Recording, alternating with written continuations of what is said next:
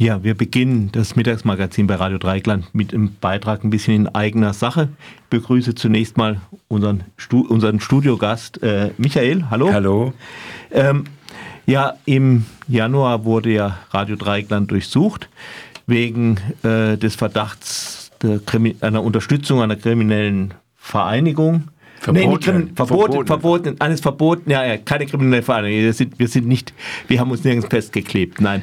Äh, den, äh, eines verbotenen Vereins, in die Media, äh, links unten in die Media. Ich kann es, glaube ich, kurz machen, die meisten werden es mitgekriegt haben.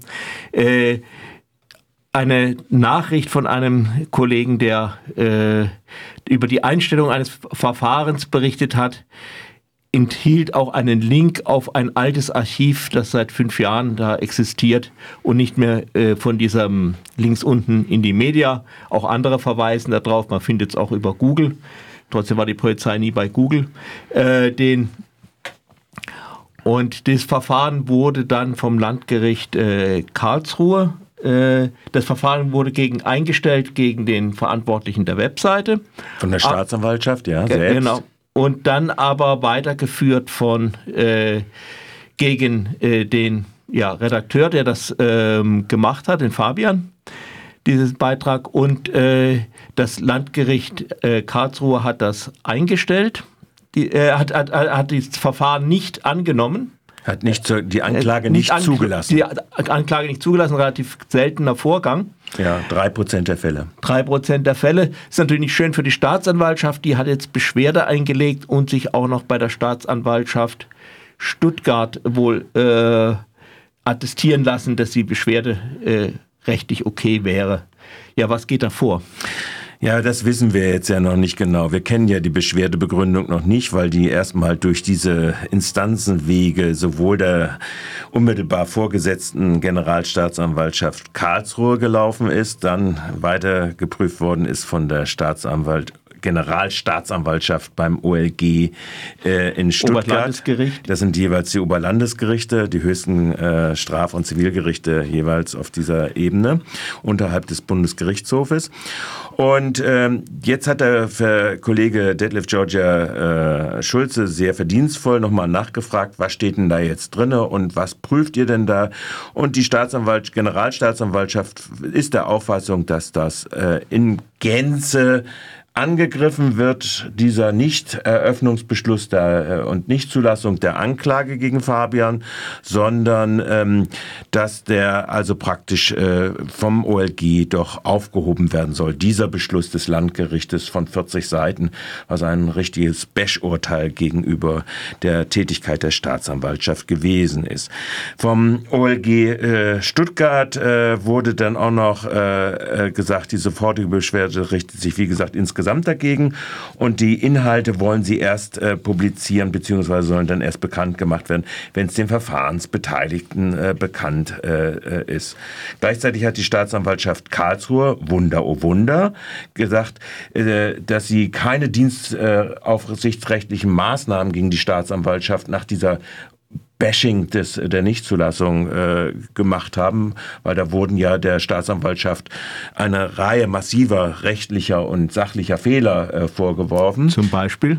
Ja, unter anderem, dass sie eine Vereinigung äh, annimmt, obwohl die gar nicht mehr existent ist, dass sie eine Unterstützung einer Vereinigung annimmt, obwohl das eben, wie gesagt, nicht existent ist. Also das sind eine ganze Reihe von Kat äh, Katalogen, kann man ja beinahe schon sagen, äh, dass sie eine Bewertung des Artikels vornimmt, der nicht auf das, was gesetzlich vorgeschrieben ist, nämlich den Durchschnittsbetrachter abgestellt ist, sondern eine Mutmaßung anstelle des Durchschnittsbetrachters, ihre eigene Mutmaßung über die äh, Vermeintlichkeit und der Gesinnung äh, des Autors abstellt, anhand des Bildes und so weiter. Das ist ja alles seziert, also auf dieser Ebene. Da war, da war um das zu ergänzen, da waren äh, ja, irgendein Bild zur Illustration von so einer Sache muss man halt nehmen und da ja. war halt irgendwo hier in der Gegend gesprüht, äh, wir sind alle äh, links, links unten in, in, die Media ja. und äh, die in der, in der Unterschrift zu dem Bild wurde aber genau das auch hinterfragt, ob wir das wirklich alle sind. Ja, ja,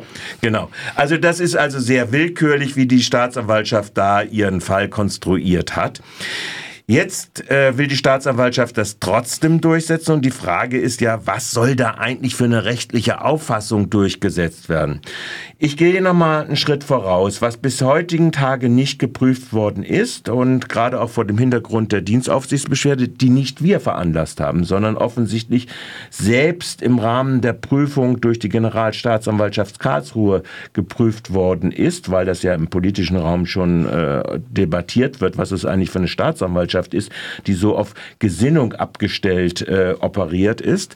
Ähm, das ist, wie gesagt, äh, wird sicherlich nochmal um einen Punkt ergänzt werden müssen. Ich möchte hier ausdrücklich mal darauf hinweisen, an dieser Stelle, dass die Staatsanwaltschaft ausdrücklich, genauso wie das Amtsgericht, die den Beschluss gefasst hat, verstoßen hat gegen gesetzliche Bestimmungen zum Schutz der Pressefreiheit von Medien und Medienschaffenden und Medienunternehmen und allen, die an dem, äh, der Produktion von Medienbeiträgen beteiligt sind. Ausdrücklich gibt es in Paragraph 97 Absatz 5 der Strafprozessordnung ein ausdrückliches Beschlagnahmeverbot von Inhalten in, in verkörperter äh, Form. Dieses Beschlagnahmeverbot gilt auch gegen diejenigen, die der Beteiligung einer Straftat durch dieses Inhaltsdelikt äh, beschuldigt äh, sind.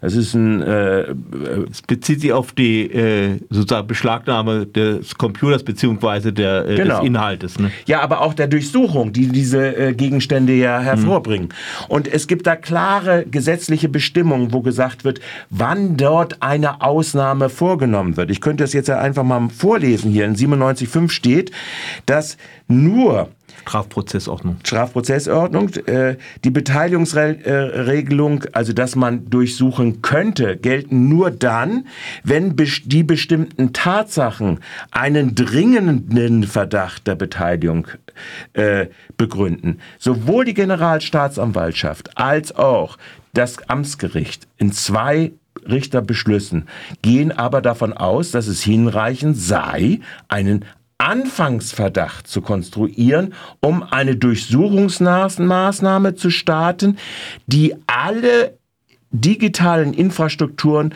von Rade Dreikland oder die, die sie gefunden haben in den Privatwohnungen, zu beschlagnahmen.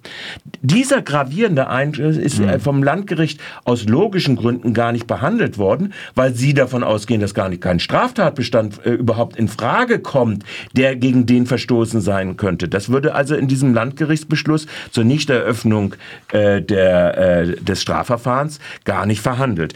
Aber es sollte jetzt denn doch auf der Ebene des OLGs auch nochmal eingeführt werden, weil die Beschlagnahme nur in den Fällen zulässig sei, wenn sie unter Berücksichtigung der Grundrechte aus Artikel 5 Absatz 1 Satz 2 des Grundgesetzes nicht außer Verhältnis, ich wiederhole jetzt hier den Wortlaut des Gesetzes, zur Bedeutung der Sache steht und die Erforschung des Sachverhaltes oder die und so weiter, das trifft jetzt hier nicht zu, Aufenthaltsort und so weiter, aussichtslos oder wesentlich erschwert wäre. Das sind gesetzliche Bestimmungen, die der Gesetzgeber erlassen hat zum Schutz der Medienfreiheit auf einschlägige Beschlüsse auch des Bundesverfassungsgerichtes. Dies ist zu keinem Zeitpunkt in, dem, äh, in der Antragstellung der Staatsanwaltschaft, noch in dem Beschluss des Amtsgerichtes, noch in der sofortigen Beschwerde gegen die Beschlagnahmung hinreichend geprüft worden oder auch nur ansatzweise in die Abwägung eingestellt worden. Und auch das sind schwerwiegende Verstöße gegen die Medienfreiheit und meines Erachtens auch Dienstobliegenheiten, die einer Staatsanwaltschaft äh, jetzt auf jeden Fall angesichts der Erklärung der Generalstaatsanwaltschaft in einem formlos, fristlos, aber eben meistens auch fruchtlosen Dienstvergehensverfahren doch nochmal äh, von unserer Seite aus gestellt werden sollten. Mhm. Äh, jetzt gibt es ja da noch eine, äh, eine komische, aber vielleicht doch sehr bedenkliche Geschichte. Das ist dieser, dieser äh, Akten, äh, Nummer. Also das, äh, der Beitrag, um den es geht, der angeblich alles auslöst, war glaub, August äh, letzten Juli. Jahr, Juli, Ende letzt, Juli, Ende Juli äh, 2022 und das Aktenzeichen dazu bezieht sich aber auf 2000 21. Na, äh, das ist nur bedingt richtig. Es gibt, wir haben festgestellt, dass in diesen Aktenverfahren, das Verfahren ist ja gegen Andreas als äh, presserechtlich Verantwortlichen mhm. der Webseite und Geschäftsführer abgeschlossen worden dass dort auf der Aktenseite 537 auf einmal eine Verfügung des äh, Ermittlungsrichters beim Amtsgericht, der also unsere sofortige mhm. Beschwerde verhandelt hat, äh, auftaucht, dass das Aktenzeichen aus dem Jahre 2021 äh, umfasst ziemlich hohe Nummer aus dem Jahre 2021, aber auch unser Verfahren ist, äh, hat eine hohe Nummer aus 22, also gegen Fabian, Rade Dreieckland und Andreas, mhm. hat eine hohe Nummer, also so in der Mitte des Jahres ungefähr, aber ist aus 21. Und daraufhin hat äh, die Anwältin äh, des jetzt noch laufenden Verfahrens also äh, nachgefragt, was das eigentlich sei. Äh, und dann kam heraus, dass dort ein Corona-Verfahren äh, offensichtlich äh, wo ein falsches Attest ausgestellt worden ist, äh, hier fälschlicherweise in den Akten auftaucht. Wo drinnen das Fälschliche besteht, ist uns völlig schleierhaft. Ja, aber da muss ja doch eine, eine, eine Aktennummer dazu vergeben äh, werden. Also das ist ja nicht ein Papier, das irgendwo in den falschen Ordner gelandet ist, oder doch? Äh, nee, so wird es nicht sein. Also es wird eher sowas sein, dass wahrscheinlich schon unsere Berichterstattung oder wer Bericht erstattet hat oder sonst was äh, über einen Vorgang von äh, Fälschung von Attesten in Corona schon Gegenstand gewesen sind. Wir erinnern uns auch nochmal, wir haben ja bestimmte in der Jugendredaktion auch Personen gehabt, die dort damals äh, fälschlich sich vorgestellt haben bei Staatsanwaltschaften, wo wir äh, einen Warnhinweis gemacht haben. Hier ist niemand autorisiert, in dieser Frage etwas zu machen. Kann auch das sein? Wissen wir alles nicht. Das war in jedem Fall im 21.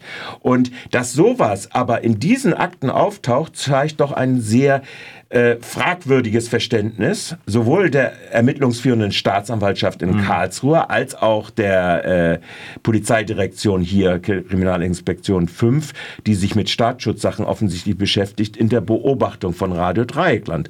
Auch das ist, äh, finde ich, ein Vorgang, der noch nach wie vor näherer Aufklärung bedarf und nicht damit abgetan werden kann, ja, das sei irgendwie fälschlich da reingehalten. Es ist eine ausdrückliche Verfügung des Ermittlungsrichters, dass dieses Aktenzeichen A geändert werden soll. Das ist nämlich von der Abteilung, die für äh, Fälschung von Attesten und Gesundheitszeugnissen zuständig ist, in die allgemeine Kriminalität überzuführen sei. Das ist der eine Punkt da, äh, da drin. Mhm. Und äh, insofern ist diese Verfügung ähm, dann doch äh, schon äh, vollumfänglich aufzuklären, denke ich.